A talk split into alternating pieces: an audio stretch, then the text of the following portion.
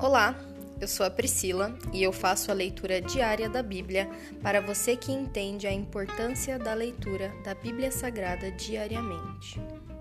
Que Deus esteja com todos.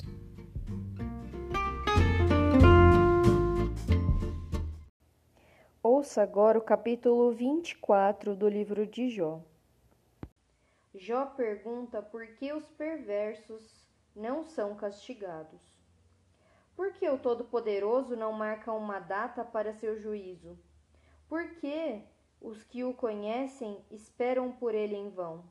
Os perversos mudam os marcos das divisas, roubam rebanhos e os trazem para seus pastos.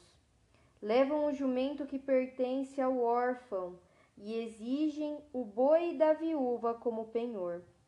Os pobres são empurrados para fora do caminho e os necessitados se escondem para se proteger. Como jumentos selvagens nas regiões áridas, passam todo o tempo em busca de comida. Até no deserto procuram alimento para os filhos. Fazem a colheita de um campo que não semearam e recolhem as uvas nas videiras dos perversos. Passam a noite nus e com frio, pois não têm roupas nem cobertas encharcados pelas chuvas das montanhas, encolhem-se junto às rochas por falta de abrigo. Os perversos arrancam o filho da viúva do seio dela. Tomam o bebê como garantia por um empréstimo. Os pobres andam nus por falta de roupas. Colhem alimento para outros, enquanto passam fome. Espremem azeitonas para obter azeite, mas não podem prová-lo pisam uvas para fazer vinho, enquanto passam sede. Os gemidos dos que estão para morrer sobem da cidade, e, o, e os feridos clamam por socorro, mas Deus não faz caso de seus lamentos. Os perversos se revoltam contra a luz, não reconhecem os caminhos dela, nem permanecem em suas estradas. O assassino se levanta bem cedo para matar os pobres e os necessitados. À noite ele se torna ladrão. O adúltero espera o cair da noite, pois pensa: ninguém me verá. Esconde o rosto para ninguém o reconhecer. Os bandidos arrombam casas à noite e dormem durante o dia. Não estão acostumados com a luz. A noite escura é sua manhã, aliam-se aos terrores da escuridão. Mas, como espuma num rio, desaparecem. Tudo que possuem é amaldiçoado, e temem entrar nas próprias videiras.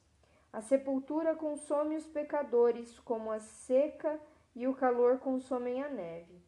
Sua própria mãe se esquecerá deles, para os vermes terão sabor doce ninguém se lembrará deles. Os perversos serão derrubados como árvores. Enganam a mulher que não tem filhos para defendê-la. Não socorrem a viúva necessitada. Deus, em seu poder, leva embora os ricos. Ainda que prosperem, não tem garantia de que viverão. Talvez lhes, per lhes seja permitido ficar em segurança mas Deus os vigia sem cessar. Ainda que sejam importantes agora, depressa desaparecerão, como todos os outros, cortados como espigas de cereal.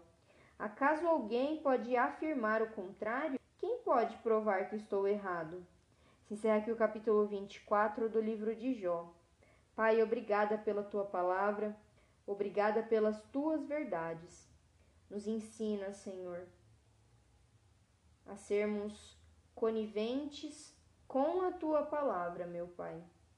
Que nós possamos refletir e julgar a nós mesmos, Senhor.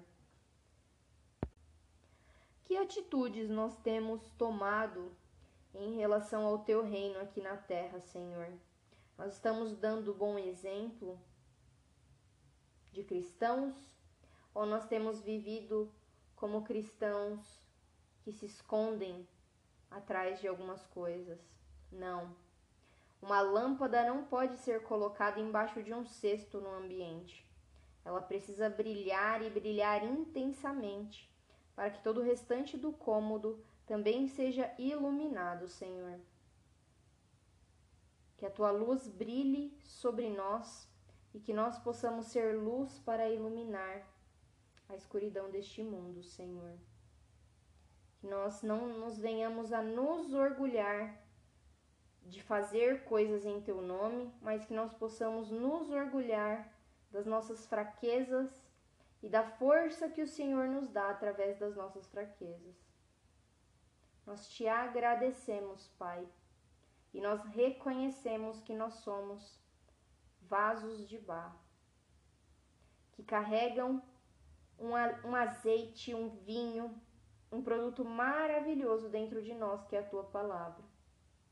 Mas nós somos apenas vasos de barro que o Senhor usa para entregar a tua palavra. Obrigada, Senhor. Essa é a nossa oração em nome de Jesus. Amém.